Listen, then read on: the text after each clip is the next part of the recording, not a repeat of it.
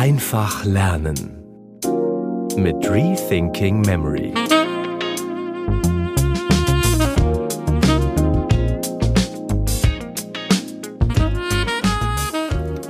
Wörter sind irreführend. Das beginnt schon beim Einmaleins. Emil Baschnonger, Schweizer Schriftsteller und Aphoristiker. Hm. Wörter sind irreführend. Das stimmt. Ganz besonders trifft das auch zu auf die Art und Weise, wie wir das Einmaleins lernen. Wie hast du das Einmaleins eigentlich gelernt? Also ich, ich habe das Einmaleins durch schnöde Wiederholungen gelernt. Ziemlich langweilig eigentlich. Man hört das eigentlich immer wieder. Das muss man eben auswendig lernen. Aber zwischen auswendig lernen und auswendig lernen ist ein großer Unterschied. Ich habe da mal mit meiner Frau geredet vor kurzem über die Frage, wie denn sie eigentlich das Einmaleins auswendig gelernt hat. Und ich habe sie gefragt, na, wie hast du, wie hast du das Einmaleins gelernt? Und sie natürlich gab dann die Antwort, naja, auswendig. Und ich fragte dann zurück, ja, aber wie, wie, wie genau hast du es denn gelernt?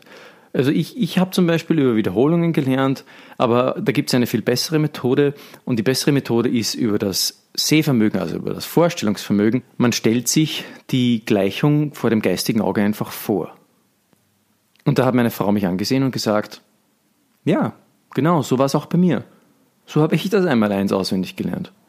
Und wir haben uns dann noch weiter unterhalten und irgendwie kam in unserem Gespräch so raus, dass ihre Merkmethode oder, ihr, oder eine ihrer Lernmethoden generell eine sehr visuelle Lernmethode ist.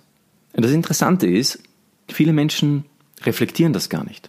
Die lernen automatisch so. Andere wiederum, so wie ich, ich tölpel, habe einfach schnöde durch Wiederholung auswendig gelernt. Eigentlich eine total langweilige und auch sehr ineffiziente Methode. Also wir sehen, zwischen auswendig lernen und auswendig lernen liegt ein Riesenunterschied. Wörter sind irreführend. Das beginnt schon beim Einmaleins. Der Teufel, der liegt sozusagen in den Details. Wie kann man jetzt das Einmaleins am besten lernen? Am besten lernt man das Einmaleins mit der Vorstellungskraft. Also für alle Eltern, die hier jetzt zuhören und ihrem Kind gerade mühevoll das Einmaleins beibringen, es gibt Abhilfe. Eine ganz einfache und eigentlich auch logische Technik, wenn man sich es mal überlegt, wäre jetzt hier die visuelle Vorstellungskraft, so wie wir sie auch schon bereits beim Gedächtnispalast kennengelernt haben und überhaupt als Eckpfeiler der Mnemotechnik schlechthin. Aber aufgepasst! Die Technik, die wir heute kennenlernen, ist keine Mnemotechnik. Das ist wichtig. Also wenn man sich so in diversen Foren umsieht und einmal so einen Mnemotechniker fragt, wie man denn das Einmaleins am besten lernen kann mit Mnemotechniken, dann würde er sagen, mit Mnemotechniken das Einmaleins zu lernen, ist nicht möglich. Warum nicht?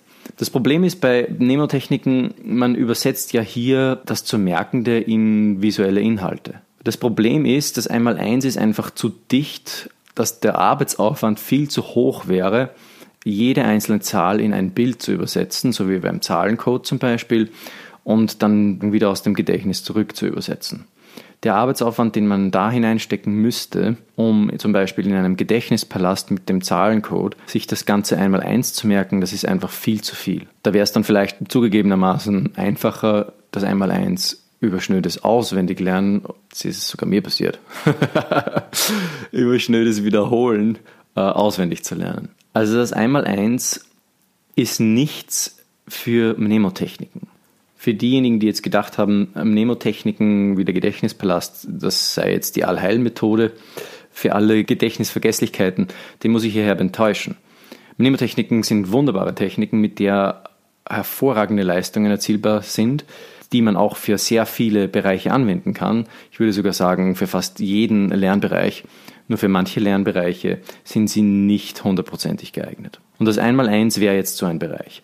Aber bevor wir Mnemotechniken hier gleich ganz aus dem Fenster werfen, muss gesagt werden, ganz so ist es dann auch wieder nicht. Denn das Einmaleins, wie wir ja schon gehört haben, lernt man am besten über die visuelle Vorstellungskraft. Und wie wir ja bereits von Dr. Manfred Spitzer wissen, ist ein Drittel unseres Gehirns für den Sehvorgang zuständig, also auch für das visuelle Vorstellungsvermögen.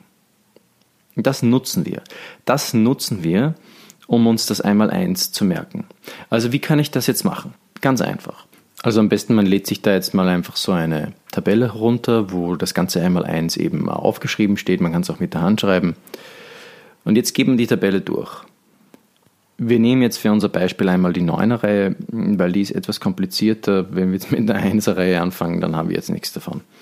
Also wir nehmen die 9er-Reihe, fangen wir einfach mal bei 3 mal 9 ist 27 an. 3 mal 9 ist 27. Jetzt stelle ich mir vor, den Dreier, wie er zum Beispiel aus Holz gemacht ist, auf einer Werkbank stehend. Ja, 3 mal 9. Ich sehe dort, wie jemand da so ein 3 mal 9 ausgesägt hat. Und daneben steht ein 27er. Jetzt kann ich zum Beispiel auch noch den 27er ähm, anzünden oder so, in Gedanken natürlich, damit das Ergebnis besser haften bleibt. Damit ich sozusagen vom geistigen Auge sehe, was jetzt genau äh, das Ergebnis ist und was nicht. 3 mal 9 ist 27. So stelle ich mir das vor mit allen Sinnen. Ich bewege vielleicht meine Hand über die Ziffern, spüre das raue Holz unter meinen Fingern. Ich schmecke vielleicht oder ich rieche, in diesem Fall, ich rieche das Holz also ich setze meine ganzen Sinne ein, um so das Einmaleins zu lernen. Und mein Ziel beim Wiederholen ist es, wenn ich jetzt quasi mir die Rechnung vorsage, 3 mal 9 ist 27, dass ich immer die Zahl visuell vor meinem geistigen Auge habe. Das heißt, ich stelle mir die Zahl vor, und zwar mit allen meinen Sinnen, während ich das Einmaleins wiederhole. Das hilft dem Gehirn total, das Einmaleins ganz schnell abzuspeichern. Wenn ich so alle meine Sinne mit dem Wiederholen, also laut Vorsprechen des Einmaleins verbinde und mir immer wieder die Zahlen vorstelle vor dem geistigen Auge, dann trainiere ich mein Gehirn darauf, das nächste Mal, wenn ich höre oder lese 3 mal 9, plötzlich automatisch mit dem Bild daherzukommen. Das heißt, ich muss dann gar nicht mehr viel nachdenken, mein Gehirn ist automatisch gewohnt, das Bild zu produzieren und ich sehe die Zahl 27 vor meinem geistigen Auge. Das wird dem Kind viel mehr Spaß machen, als ihm einfach eine trockene Tabelle vorzulegen und ihm das so lange wiederholen zu lassen, bis er sich halt irgendwie gemerkt hat. Also wichtig ist hier, ich sage es nochmal, die Verknüpfung der visuellen Vorstellungskraft mit dem laut vorsprechen und wiederholen. Ich kann es auch schreiben, dann habe ich noch das Muskelgedächtnis mit dabei. Das ist auf jeden Fall auch sehr gut, noch einmal einen Sinn oder auch eine Merkfähigkeit noch einmal dazu zu schalten. Muss aber nicht sein. Ich würde sagen, gehen Sie da einfach auf die individuellen Bedürfnisse Ihres Kindes ein. Wenn Sie allein den Tipp befolgen, mit Ihrem Kind das Einmaleins über das visuelle Vorstellungsvermögen auswendig zu lernen, dann haben Sie schon die halbe Miete gewonnen. Natürlich muss Ihr Kind dann das Einmaleins auch wiederholen, aber es wird es viel weniger wiederholen müssen und es wird auch viel schneller verinnerlicht sein. Was möchtest du lernen und nie wieder vergessen? Ich freue mich, deine Fragen hier im Podcast zu beantworten. Schreib mir dazu auf podcast at rethinkingmemory.com. Bis bald.